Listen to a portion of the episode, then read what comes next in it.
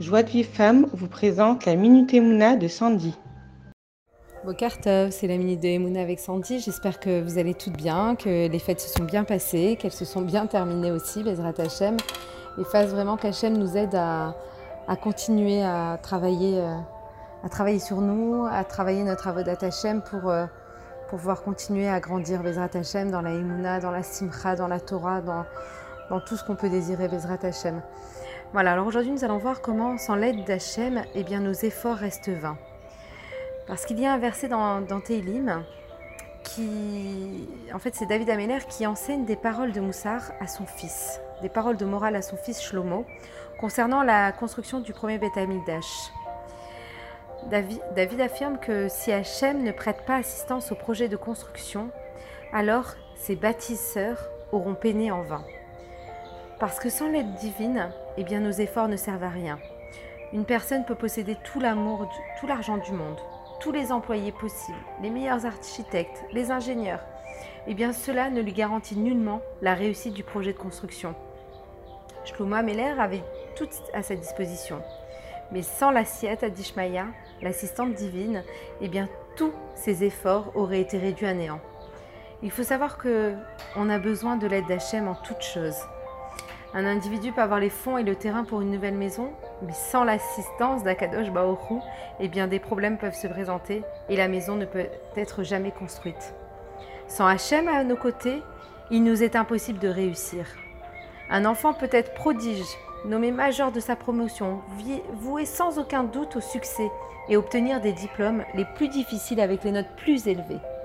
Mais lorsqu'il s'agira de se faire une situation professionnelle, il pourra finir avec un emploi médiocre, à travailler pour son camarade d'école, alors considéré comme le cancre de la classe.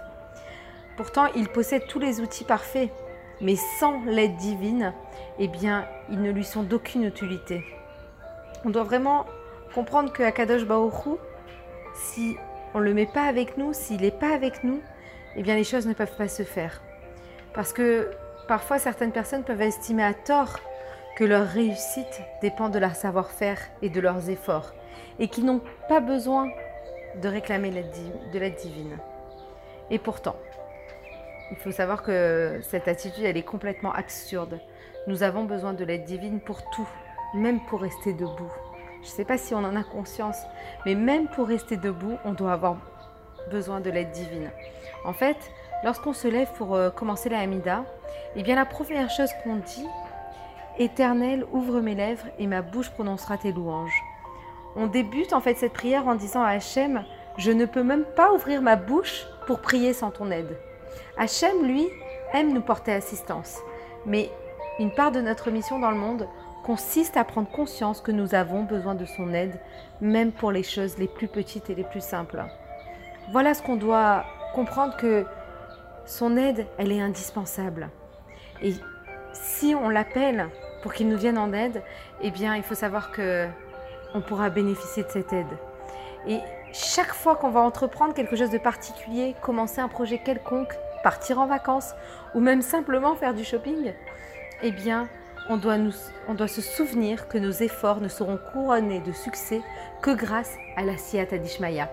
Et ça, je m'entends parler avec des dames qui, qui, me disent Mais Sandy, on ne peut pas comme ça appeler Akadosh Baruch pour rien. Mais c'est pas vrai. Hachem, lui, il nous attend dans les plus petites choses.